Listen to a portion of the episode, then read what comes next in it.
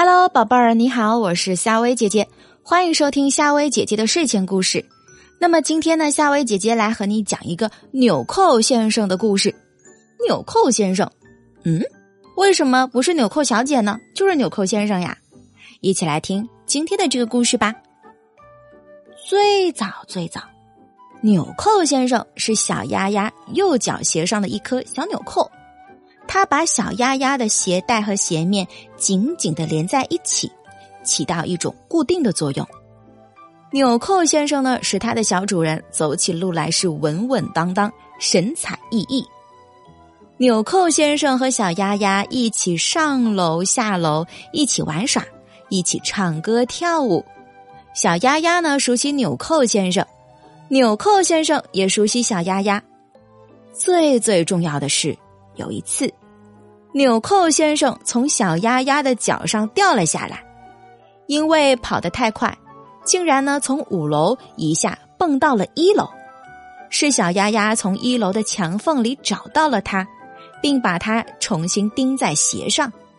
呵，纽扣先生又一次从小丫丫的鞋上掉了下来，独自走在大街上。纽扣先生十分的兴奋。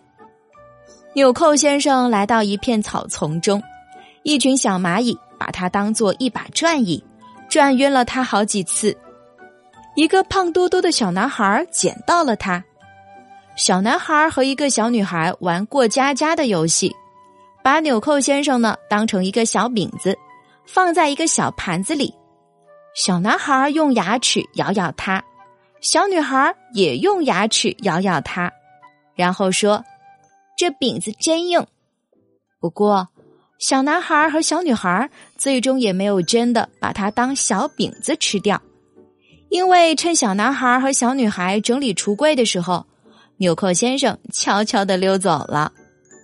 两个老爷爷正在下象棋，刚好呢红方缺一匹马，这时候啊，纽扣先生正在旁边流浪，红方的老爷爷呢就把它当做一匹马。纽扣先生在老爷爷的手中啊，始终呢走着马走的日字步，与其他的旗子互相配合。红方老爷爷三战三胜，离开小主人的纽扣先生很不开心，他常常想起小丫丫在一起的日子。纽扣先生终于回到了小丫丫的身上，现在的纽扣先生啊，是小丫丫屁兜上的装饰品，瞧。纽扣先生的脸上总是阳光灿烂。好啦，宝贝儿，今晚的故事就和你讲到这儿。